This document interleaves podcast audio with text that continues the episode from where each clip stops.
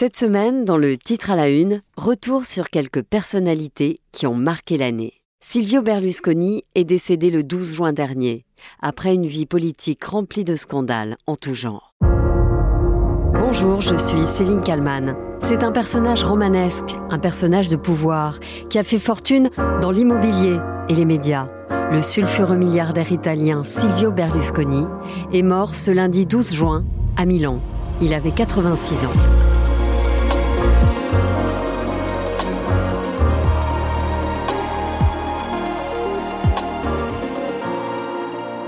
Cela faisait des années que l'état de santé de Silvio Berlusconi était fragilisé.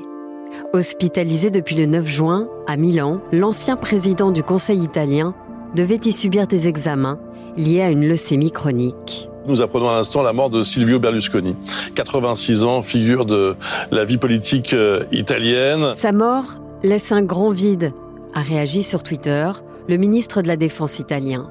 La chef du gouvernement, Giorgia Meloni, salue la mémoire, je la cite, de l'un des hommes les plus influents de l'histoire de l'Italie. Dans le titre à la une, Retour sur la vie de Berlusconi, l'homme aux mille vies. Silvio Berlusconi, homme d'affaires qui a réussi à gravir toutes les marches du pouvoir. Il a irrigué la vie politique italienne pendant des décennies. Également propriétaire, pendant un temps, du Milan AC. Il a aussi été traîné en justice pour différentes affaires. La mort de Silvio Berlusconi marque la fin d'une époque. Nous sommes en 1986. Cette année-là, naît une nouvelle chaîne de télévision en France. C'est la 5, première chaîne privée et gratuite dans le pays.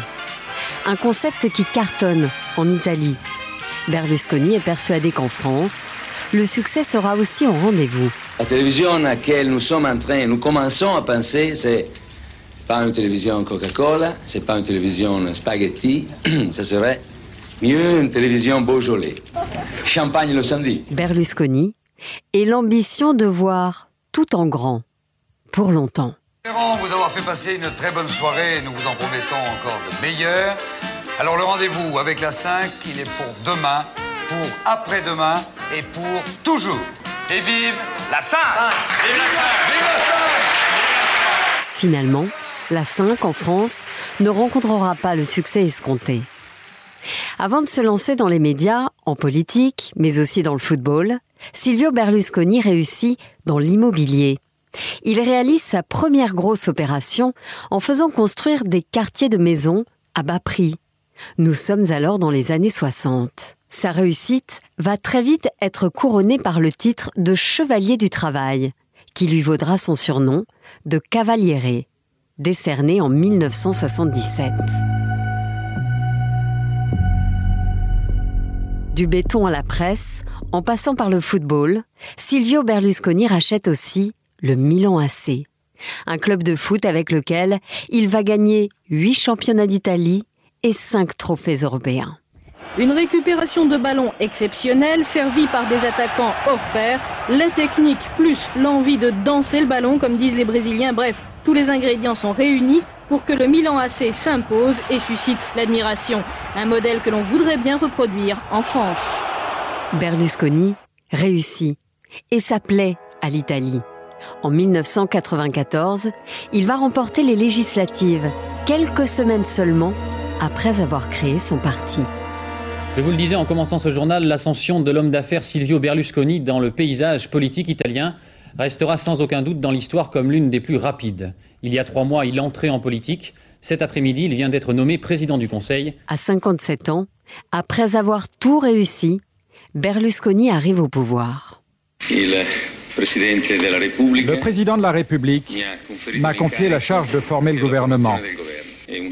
C'est un grand honneur dont je le remercie.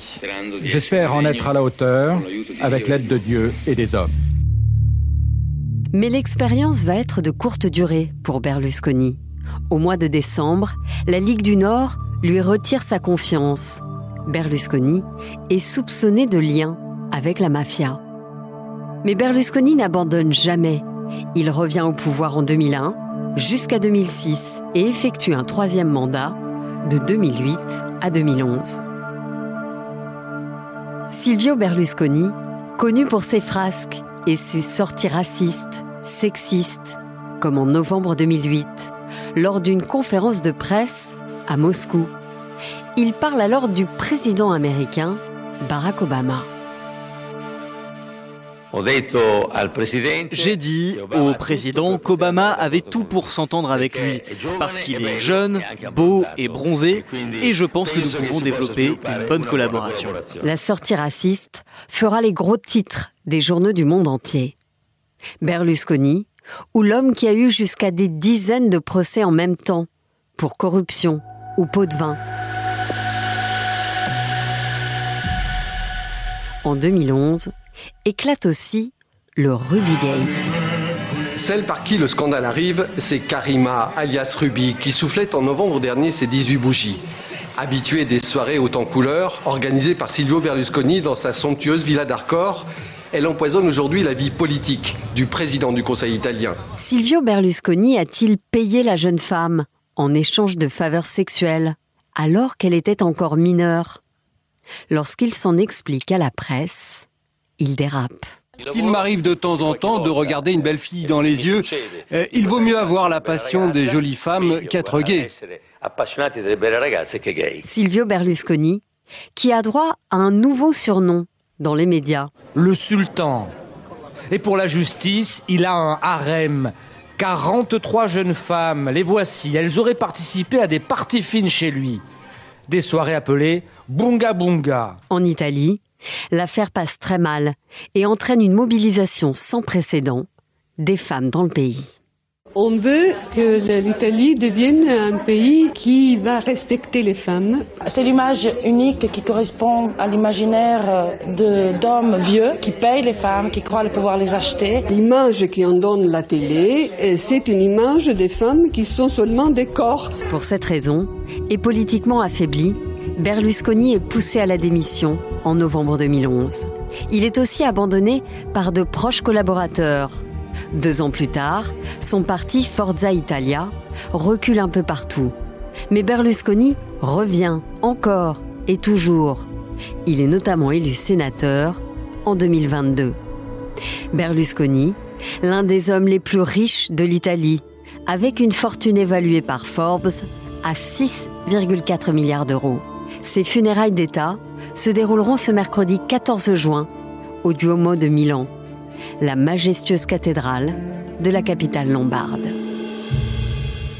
Bonjour Hugues Portelli, vous êtes euh, auteur du livre L'Italie de Berlusconi chez Bûcher-Chastel, vous êtes aussi professeur de sciences politiques à l'université euh, Paris 2. Euh, la chef du gouvernement italien, Giorgia Meloni, qui a été ministre hein, de Berlusconi, vient de réagir à l'instant à sa disparition. Elle salue l'un des hommes les plus influents de l'histoire de l'Italie, Berlusconi dont le parcours est totalement atypique, de l'immobilier aux médias, du football jusqu'au pouvoir. Est-ce que Berlusconi avait calculé tout cela? Écoutez, je ne pense pas. Je pense que c'est quelqu'un qui a toujours eu le sens des opportunités. Il a été d'abord, il euh, faut dire, l'un des conseillers en communication d'un des hommes politiques les plus influents de la République antérieure. C'était Bettino Craxi, le chef du Parti socialiste, qui avait même été son témoin de mariage. Donc, euh, grâce à Bettino Craxi, il a réussi à se tailler un empire dans les médias, puisqu'à partir de 1980, il a acquis euh, des chaînes privées locales qu'il a remodelé pour en faire un groupe de chaînes, de, les trois chaînes privées les plus regardées en Italie, et ce qui lui a donné un pouvoir énorme avant même de se lancer en politique. Et il s'est lancé en politique seulement en 1993, lorsque le système euh, qui avait fonctionné depuis la fin de la Seconde Guerre mondiale s'est écroulé. Politiquement, il a aussi euh, imprimé un style différent. Euh, il parlait vrai, il avait un langage direct, j'ai envie de dire un langage de la rue presque. Il avait aussi le sens du spectacle. C'est ce qui a séduit les Italiens, vous diriez? Écoutez, moi je pense que ce qui a séduit les Italiens, d'abord, c'est qu'il était neuf. Il est arrivé au moment où les, presque tous les partis étaient discrédités. Et donc il est arrivé euh, avec un style qui était complètement nouveau. Alors c'est vrai que ce style, d'une part, il le, tenait du fait que c'était un homme qui avait même été crooner hein, dans sa jeunesse mais euh, il le tenait aussi du fait qu'il avait l'habitude des médias et que le réseau sur lequel il s'est appuyé pour créer son parti politique, Forza Italia, c'était une chaîne de d'agences de communication qu'il a transformé en parti politique. Et donc c'était quelque chose d'ailleurs de totalement nouveau. On n'avait jamais vu ce genre de, de présence dans la politique euh, dans les années euh, précédentes en Europe, et pas seulement en Italie. Et donc euh, il a profité du vide, un vide qui faisait quand même près de 30% de l'électorat, pour, dès 1994, accéder au pouvoir en moins d'un an. Il est allé très vite finalement pour, euh, pour séduire ces, ces Italiens. Il, a dit ou, fait euh, finalement ce que les Italiens voulaient entendre? Au début quand même, il a commencé par tâtonner parce que la, première accession au pouvoir en 1994 a duré à peine un an parce qu'il avait noué deux alliances politiques différentes. Au nord avec euh, les nationalistes de la Ligue du Nord, de Salvini, et qui à l'époque était dirigé par Umberto Bossi, et au sud avec les néofascistes, donc qui euh, étaient très bien implantés dans, notamment dans toute la Campanie la Sicile. Et cette alliance de deux alliances, elles-mêmes, qui étaient contradictoires, n'a duré qu'un an, parce que dès le premier texte important, c'était la réforme des retraites, déjà à l'époque en Italie, eh bien le gouvernement est tombé. Mais même lorsque Berlusconi est passé dans l'opposition, il y est resté jusqu'en 2001, il était l'homme le plus influent parce que la majorité de gauche qui gouvernait n'a jamais osé l'attaquer, notamment n'a jamais osé attaquer le fait qu'il avait euh, euh, des moyens de pression énormes grâce à ses pouvoirs dans les médias, le fait aussi qu'il avait toute une série de procès et que ces procès n'ont jamais abouti, euh, ils n'ont abouti finalement que dans les années 2010 par une peine d'emprisonnement d'un an qu'il n'a même pas effectué effectivement. C'est ça, c'est assez incroyable. Il a été condamné à de multiples reprises et jamais il n'a effectué la moindre peine. Il a commencé par avoir des procès, mais sur la plupart de ces procès, ces procès n'ont pas abouti. Pourquoi? Parce que soit il y avait prescription, euh, il a fait traîner les procès en longueur, soit parce que la loi avait été changée grâce à ses amis. Euh, pour vous donner une idée, lorsqu'il devient président du Conseil, il fait nommer à la présidence de la commission des lois de l'Assemblée et à la commission des lois du Sénat ses deux avocats personnels.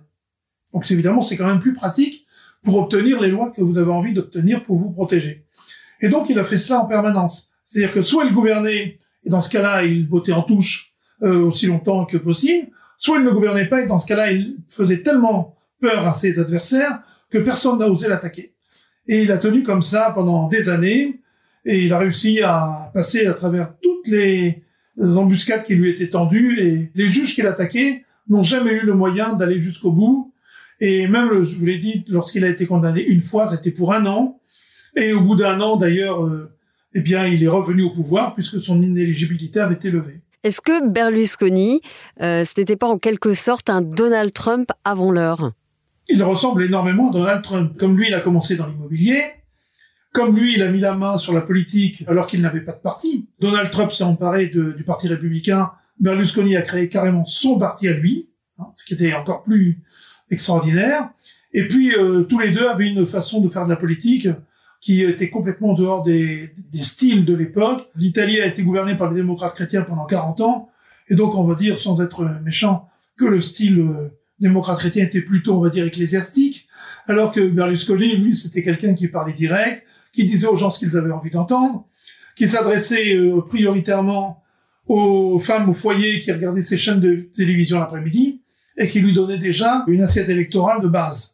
Puis ensuite, euh, eh bien, il avait les retraités, les déçus du système, etc.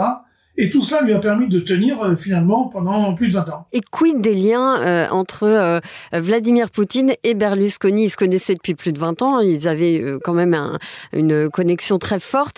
Berlusconi avait même proposé ses services entre Poutine et, Zelensky peu après le, le début de la guerre. Oui, c'est vrai. Mais bon, la force de Berlusconi, c'est que c'était une alliance totalement libre. Parce que Berlusconi n'avait pas besoin de l'argent de Poutine. Il avait son propre pécule, il n'avait aucun besoin de lui pour euh, s'installer, se renforcer. Par contre, ce qu'il aimait bien chez Poutine, c'était son côté euh, condottière et son côté euh, personnage autoritaire qui lui allait bien. Donc c'est pour ça qu'ils ont été assez proches. Et puis l'idée en même temps de Berlusconi, c'était c'était une, idée un peu gaulienne, qui était que pour lui l'Europe devait comprendre la Russie et que donc il fallait d'une façon ou d'une autre la Russie soit arrivée à, l'Union européenne. Presque un demi-siècle de Silvio Berlusconi dans le paysage politique italien. Qu'est-ce qui va rester de Berlusconi aujourd'hui? Écoutez, Berlusconi a surtout été un démolisseur, un dynamiteur du système. Mais ce qu'il a créé, c'était à son propre usage. Il a créé un parti pour lui. C'était, il en était propriétaire d'ailleurs, au sens euh, physique et économique du terme. Mais euh, la vie politique s'est déjà composée largement sans lui. Aujourd'hui, son parti ne pèse plus que 8% des voix aux élections.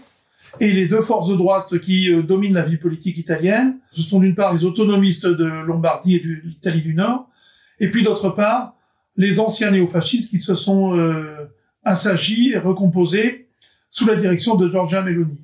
Et à la limite, euh, le fait que Berlusconi disparaisse va euh, bien sûr être regretté par ses alliés, mais va leur ôter aussi une épine du pied. Donc aujourd'hui, vous, vous diriez qu'il n'y a pas de successeur à Silvio Berlusconi? Non, il n'y en a pas. Il n'y en a pas. Bah, je vous remercie beaucoup, euh, Hugues Portelli, euh, d'avoir répondu à mes questions pour le titre à la une. Je vous en prie, merci. Et merci à Marion Pépin pour le montage de cet épisode.